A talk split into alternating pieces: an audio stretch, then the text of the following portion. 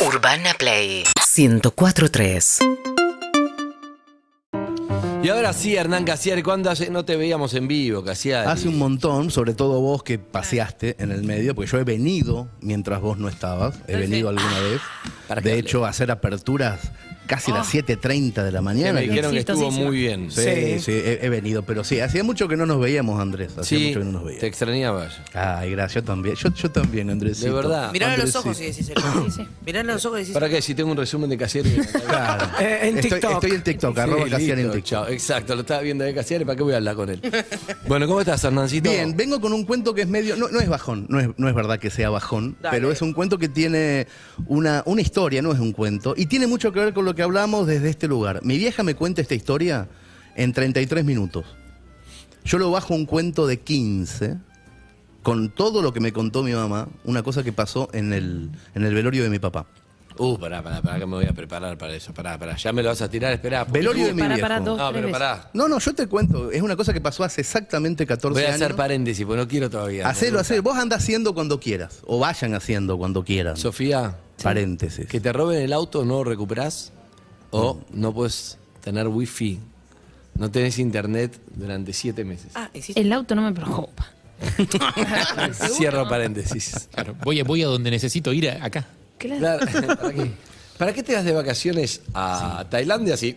Si le puedes ver en Instagram. Y estás en Tailandia, en el metaverso. No, no, no. Eh, Bien. bien. Vuelvo a ver, es que me gusta mucho el tema, no que tu papá se haya muerto. No, no, claro. Se entiende. Hace 14 años mi papá se murió de un infarto repentino después de jugar al tenis y yo vivía en Barcelona todavía y mi vieja a las dos semanas me cuenta algo que pasó en el velorio. Y yo hago un resumen de 16 de eso que me contó mi mamá y hoy voy a hacer un resumen radial. O sea, estamos dentro de este juego. Claro. ¿Se puede contar resumido? ¿Y se puede meter adentro de la cabeza del otro? Pará, como esa yo no escuché la historia original, vos me lo podés contar en tres minutos que me da lo mismo. Claro. Pero que no, no- es lo mismo que hay una historia original y vos me haces un resumen de historia original. Cuando vos ves un documental, hay un documental real. Ella ve un resumen del documental. Ahora, la historia que te contó tu mamá solo la sabés vos. Sí, es verdad, pero se puede, eh, la pregunta es otra, ¿se puede eh, empatizar, sintonizar, compenetrarse con una idea que después adentro de tu pecho se descomprime? Eso es lo que hablábamos respecto a un resumen. Sí. O sea, es distinto lo que pasaba cuando leías El Quijote en 1700, que tenías que estar leyendo y leyendo, a como a escucharlo en audiolibro, por ejemplo. O en selecciones. O en selecciones Gardís, Selecciones. Claro. Eh, Un resumen, es distinto. ¿Qué es la, ¿Cuál es la diferencia? El tiempo que te insume la concentración, el tiempo que vos estás cerrando los ojos e imaginándote esa historia.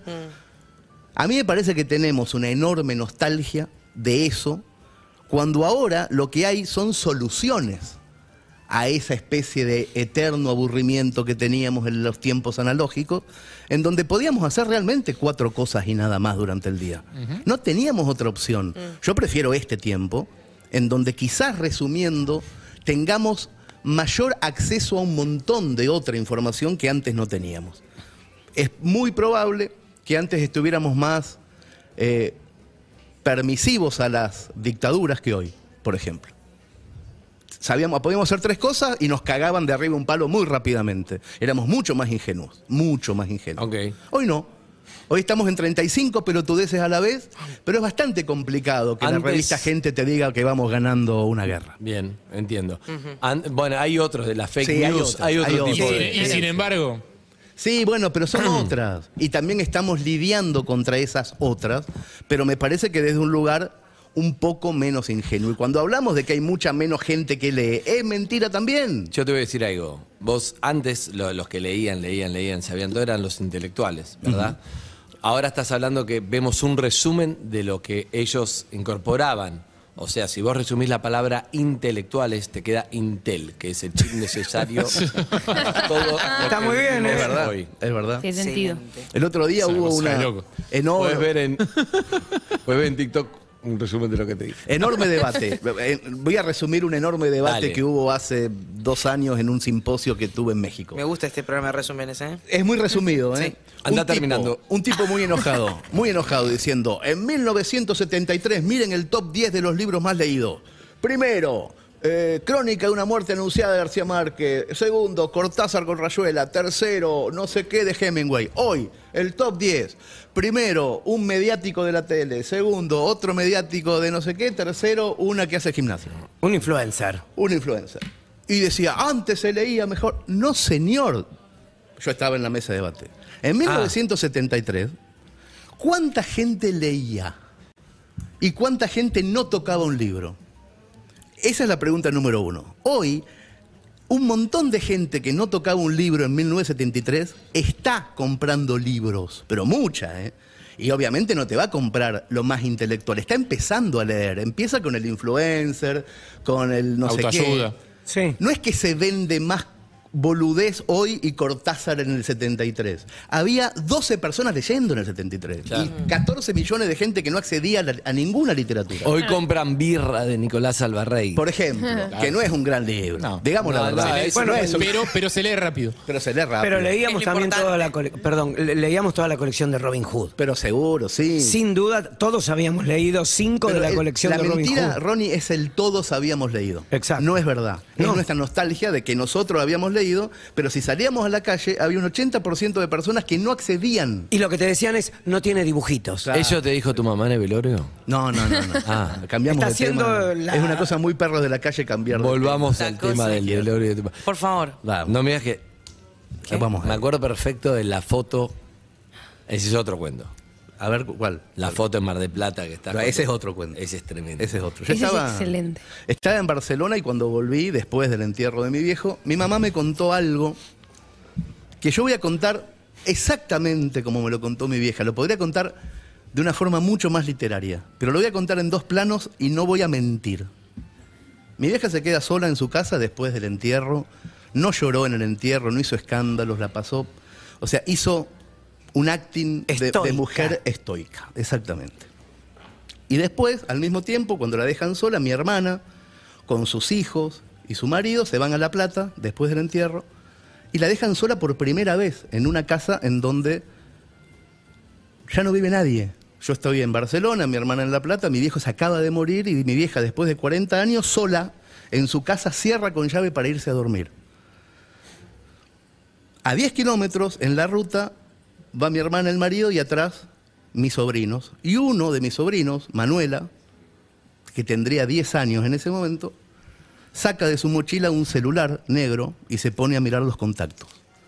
En el auto nadie le presta atención a mi sobrina. Volvemos a mi casa de Mercedes, Chichita, mi mamá, aprovecha su primera soledad para desahogarse sin testigos. Había durado 50 horas, ella pobre, sin hacer un solo escándalo en público, y ahora que por fin está sola se pone a gritar y a llorar como si lo hubieran quemado. Lejos de ahí, cruzando el peaje, mi sobrino mira el celular que tiene su hermana en la mano y le pregunta, ¿de dónde lo sacaste? ¿Es un teléfono de verdad? Y Manuela, con 10 años, le contesta despacio para que no la escuchen, es el celular del abuelo Roberto y tiene crédito. Manuela se había llevado el teléfono de mi papá en el velorio. En Mercedes mi mamá sigue sola y le reprocha a su marido en voz alta haberse muerto tan de repente y tan sin avisar. Se levanta del sillón y le habla, ¿por qué Roberto? ¿Por qué? le dice. ¿Cómo te vas a ir así sin avisar cómo pago las cuentas, Roberto? Volvemos al auto. Manuela sigue con el teléfono en la mano. Manuela se llevó ese teléfono porque nadie más lo iba a usar. Ese fue su argumento posterior, no fue un robo. Dos o tres veces le quiso pedir ese teléfono a su abuela, pero ella siempre estaba llorando o dejándose abrazar por gente. Por eso ahora Manuela piensa en su abuela triste y se siente culpable de haberla dejado sola. En 10 años, en toda su vida, Manuela no había visto nunca a Chichita, a mi mamá, con los ojos en compota. Entonces abre el teléfono y le escribe. Presten atención a esto. Mi sobrina le escribe a mi mamá recién viuda desde el teléfono de su marido muerto. Mientras tanto, Chichita sigue hablando sola. ¿Cuál es la contraseña del cajero, Roberto? Hay que pagarle a la mujer que limpia. Ay, Roberto, te fuiste, no me dejaste nada, dame una señal. No es mágico que Manuela escriba su mensaje en este punto de la historia. Si lo miramos bien, es natural. Manuela redacta una frase muy simple de cuatro palabras a 60 kilómetros de Mercedes. Manuela escribe, no estés triste, descansa. Eso escribe mi sobrina y manda el mensaje. Después se queda jugando con su hermano en el auto. Nosotros miremos, les pido por favor que miremos por un momento cómo viaja el texto hasta un satélite, cómo rebota la frecuencia y se convierte en bytes. Veamos la escena desde todos los ángulos para asegurarnos de que no hay milagro posible, de que todo tiene la lógica del tiempo y del espacio. Porque mientras tanto, en la casa de Mercedes, la mujer, que es mi madre, sigue con sus preguntas. ¿Hiciste la transferencia, Roberto? Ay, vos no sos la clase de tipo que se aparece después de muerto porque te da vergüenza todo. ¿Con quién voy a dormir esta noche? Dice mi mamá.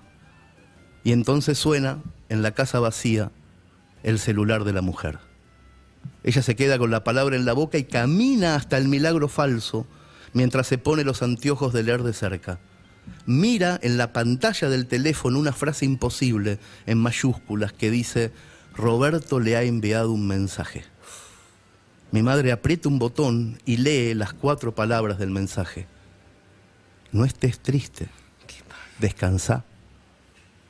Mi mamá se queda un rato largo mirando la pantalla con los dedos inmóviles. No parpadea, no respira. Después sale del comedor, apaga las luces, entra a su dormitorio y se acuesta. Se queda dormida y descansa después de 50 horas. Descansa. Y la historia que me contó mi mamá termina así, no hay mucho más que eso. Yo podría haberla contado sin explicar lo del auto. Y hubiera salido una historia más o menos prodigiosa con una viuda que pide una señal y un marido muerto que le responde, pero no fue así. No hago realismo mágico, no soy colombiano. Nosotros somos argentinos y tenemos que entender la trampa atrás de la literatura.